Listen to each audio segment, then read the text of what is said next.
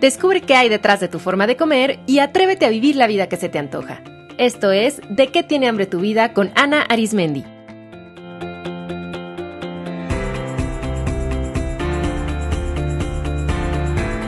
Este es el episodio 138, La canasta de pan.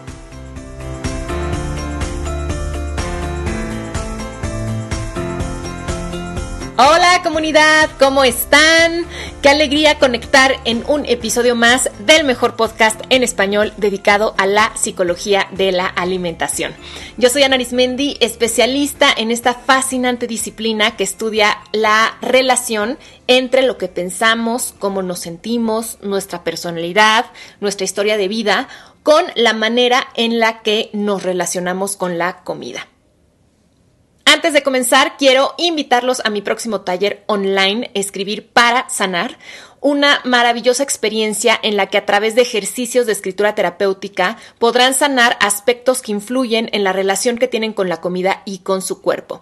Este es un taller de 30 días que incluye un diario, un manual de ejercicios, un grupo de apoyo exclusivo y por supuesto mi guía y acompañamiento. A lo largo de este taller realizaremos 30 ejercicios súper poderosos de escritura terapéutica. Comenzamos el primero de julio y las inscripciones ya están abiertas pueden reservar su lugar en de qué tiene hambre tu vida.com diagonal escribir para sanar. En las notas de este episodio pueden encontrar el link directo. Muy bien, quiero que en este momento imaginen que llegan a un restaurante y el mesero pone la canasta de pan calientito y oloroso frente a ustedes. En esos momentos, ¿qué piensan? ¿Qué emociones sienten ante la canasta de pan? ¿Qué hacen cuando el mesero deja ahí el pan frente a ustedes? Bueno, estas mismas preguntas las hice en Instagram esta semana, donde por cierto me encuentran como arroba Ana y estas son algunas de las respuestas que compartieron. Lo que yo pienso es, no comas, no agarres, no lo hagas, no. Yo ni siquiera pienso, en automático comienzo a comerlo. Yo pienso que son calorías vanas que no aportan nada y solo engordan, pero de todos modos me como dos o tres.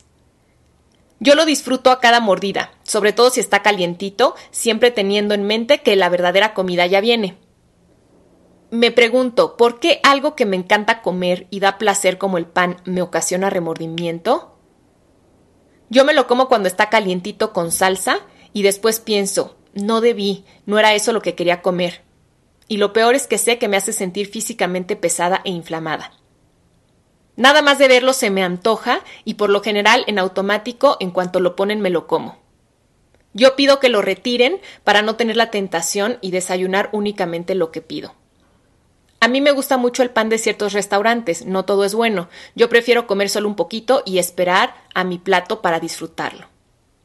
Yo siento ansiedad por comerlo. Para ustedes, ¿cómo es la experiencia con la canasta de pan? ¿Se identificaron con alguna de las respuestas que me compartieron en Instagram? ¿La canasta de pan es algo que les causa conflicto o les es totalmente indiferente o algo que disfruten?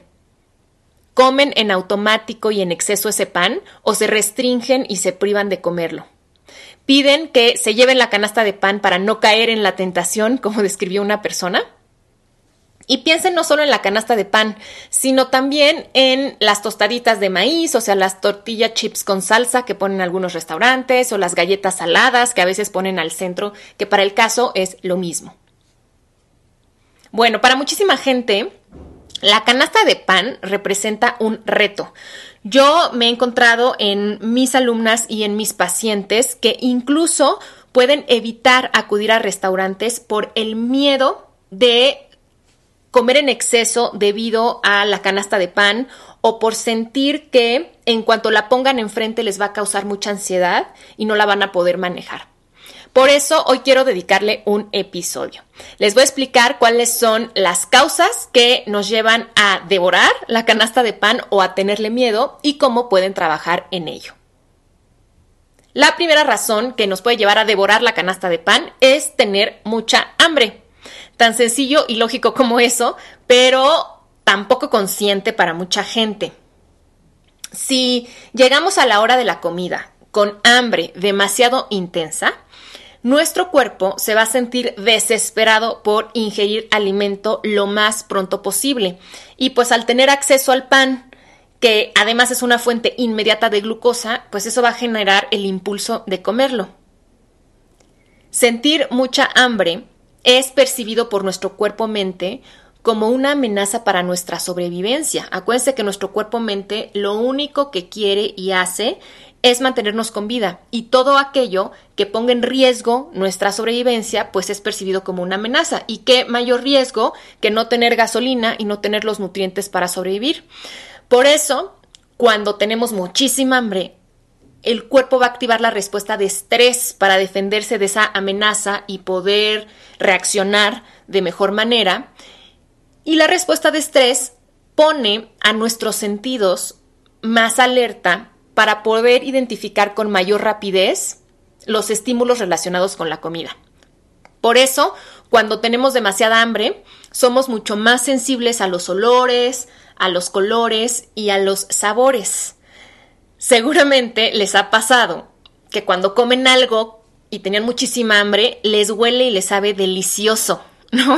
Y a veces no es que la comida sea especialmente rica o que sea diferente a otras, sino que así la percibimos porque nuestros sentidos están más sensibles. De hecho, muchas veces lo decimos, yo lo he dicho, de no sé si es el hambre, pero me sabe riquísima esta sopa, ¿no? Y muchas veces sí es el hambre, ¿no? Y fíjense, cuando percibimos con tanto placer y con tanto detalle los olores, los sabores, los colores, los sonidos de la comida, eso estimula mucho el centro de recompensa en nuestro cerebro, que nos va a motivar a comer más. Entonces, imagínense que el cuerpo hambriento por fin encuentra comida que le sabe muy bien y entonces el centro de recompensa está así como síguele, ¿no? Continúa comiendo, porque pues esto nos hacía mucha falta y nos hace sentir muy bien y hay que alimentarnos. Esto va a provocar que comamos muy rápido, con urgencia, y por ello que no midamos las cantidades. O sea, ¿cuántos de ustedes no se han dado cuenta que ya llevan tres piezas de pan o nada más llega el pan y rápido se acaba, ¿no? Porque todos en la mesa, pum, agarran un pedazo y lo comen, lo comen muy rápido, ¿no?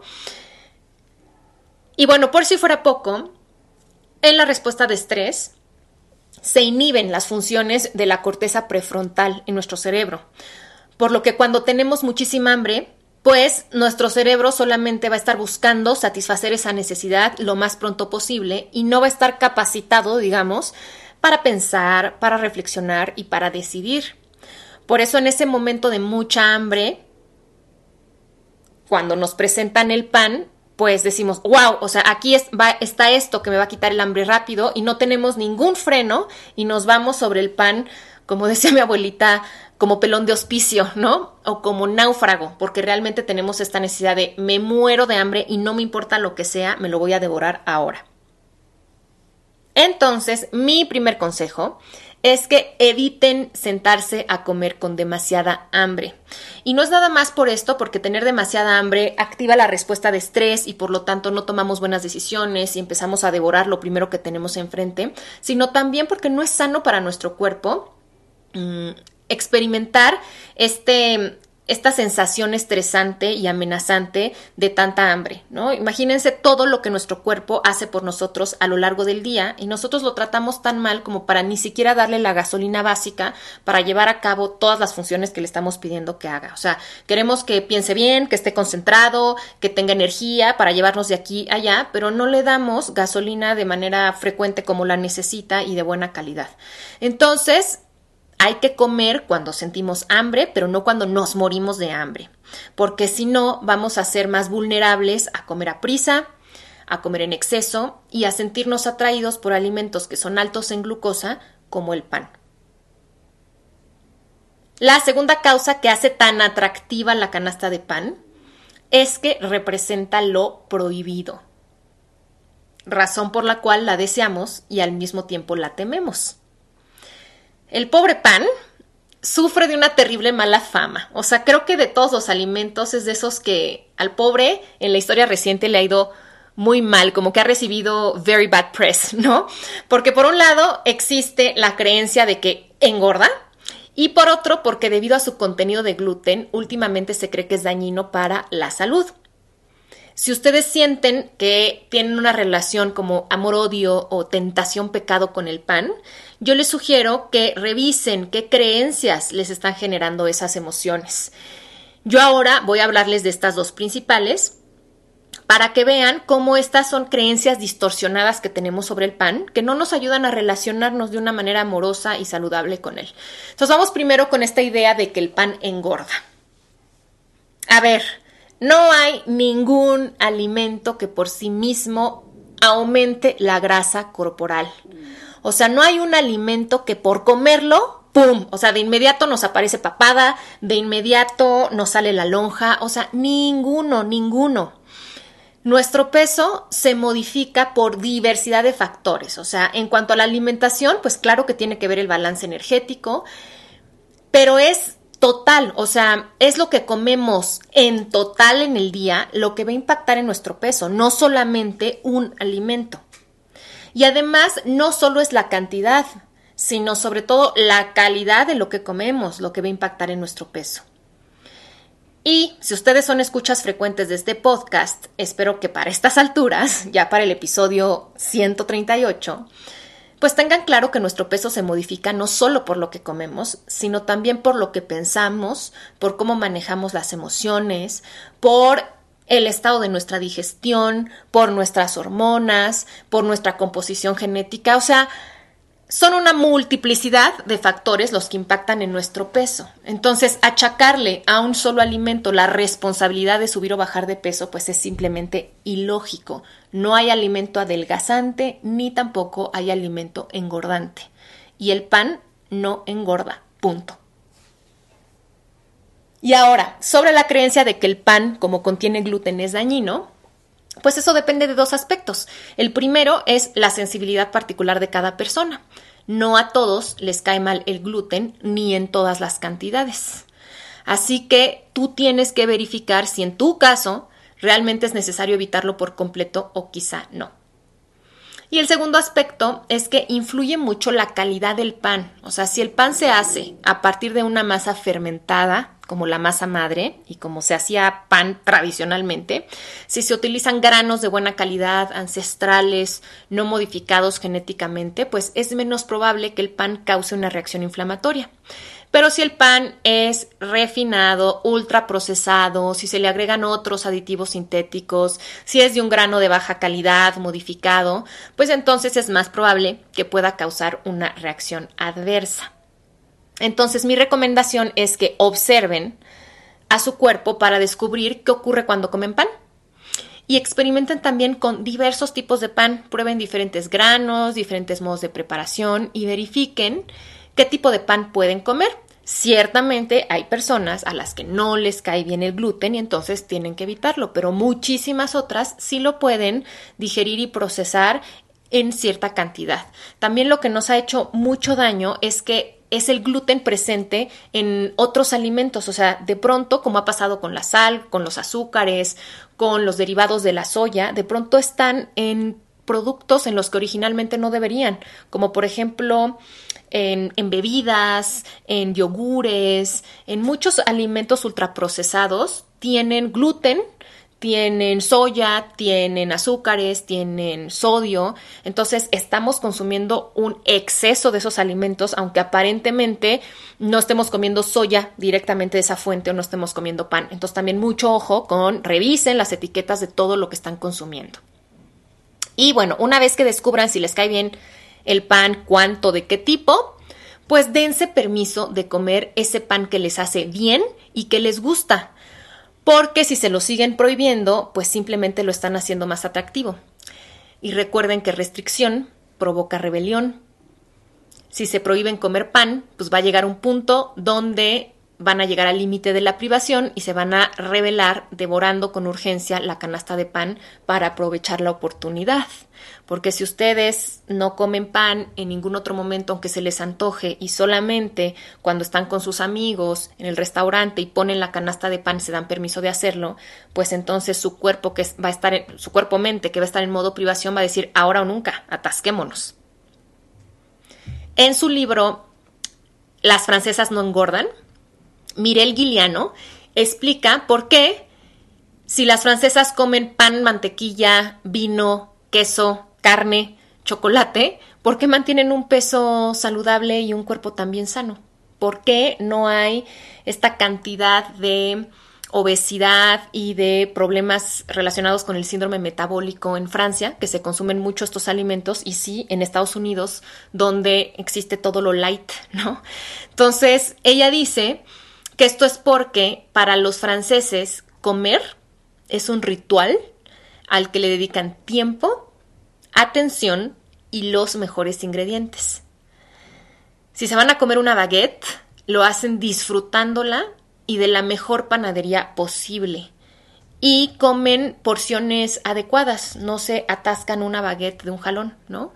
Ella dice que las francesas no comen el pan industrializado de caja que venden en el supermercado, sino el pan recién horneado de la panadería, de su barrio, que lleva toda la vida haciendo pan de manera ancestral y compran los ingredientes frescos del mercado semanal. Y otra cosa importante, los franceses cultivan el placer de comer y de cocinar. Por eso para ellos es un arte, el placer no es algo prohibido o algo negativo, al contrario, es un elemento vital de su tradición culinaria. Entonces mi invitación es que coman pan como las francesas, de muy buena calidad, de muy buen sabor y con toda atención. Y la tercera causa que nos puede llevar a devorar la canasta de pan es porque representa seguridad. Desde tiempos milenarios, el pan representa de manera simbólica el hogar, la familia, y por eso nuestra mente, cuando nos sentimos ansiosos o angustiados o solos, pues podemos tener antojos de pan como un recurso para tranquilizarnos y para sentirnos acompañados y seguros. En el episodio 123 les hablé de cómo cuando una persona emigra a otro país puede experimentar más antojos de su comida tradicional, por supuesto, pero también de harinas y eso es porque pues representan el hogar que mucha gente extraña cuando vive lejos de su país o en otra ciudad. Entonces, cuando la persona se sienta a la mesa y se sienta con prisas y preocupada, pues puede recurrir al pan como un recurso para calmarse y relajarse. De hecho, noten cómo en este caso, literalmente se juntan el hambre con las ganas de comer, ¿no? Entonces, si cuando nos sentamos a la mesa sentimos demasiada hambre, eso en sí mismo ya nos estresa y nos da ansiedad. Y pues entonces el pan, por un lado, representa esta fuente inmediata de glucosa que nuestro cuerpo está buscando porque está desesperado por encontrar alimento, pero además también representa el relajante que nos hace sentir seguros. Imaginen a las personas que llevan toda la mañana trabajando, resolviendo problemas, corriendo de un lado al otro y por fin cuando se sientan a la mesa es como si el panecito en esa canasta les dijera, tranquilo, ya puedes relajarte, aquí no hay temas por resolver, bájale el ritmo, aquí es seguro. Entonces miren qué bonita estrategia les voy a compartir para evitar comer pan como relajante. Den las gracias antes de comer. Incluyan el hábito de hacer una pausa antes de ingerir cualquier alimento y agradecer por la fortuna inmensa que es poder comer, poder tener alimentos en la mesa, poder compartir eh, esta comida con otras personas. Y pueden hacer su agradecimiento de manera laica o religiosa como prefieran y verán cómo este pequeño ritual les ayudará a activar la respuesta de relajación sin la necesidad de comer, a tranquilizarse, a bajar el ritmo y a sentirse conectados con el todo y entonces ya no se van a sentir solitos. Además, al conectar con la bendición que es poder disfrutar de alimentos, hace que los comamos con mayor aprecio y también con mayor atención y eso nos ayuda a comer de una forma más pausada y de realmente disfrutar lo que estamos comiendo. Si quieren saber más sobre el poder de la gratitud, escuchen el episodio 114 donde les expliqué cómo el agradecimiento les puede ayudar a mantener un peso saludable. Perfecto, pues espero que este programa les haya servido para comprender su actitud ante la canasta de pan y que ahora puedan poner en práctica nuevas perspectivas y estrategias para disfrutar en santa paz en conciencia, con placer y alegría del delicioso pan. Un abrazo con mucho cariño y nos escuchamos nuevamente en el próximo episodio. Esto fue De qué tiene hambre tu vida con Ana Arismendi. Para más información visita www.dequetienehambretuvida.com.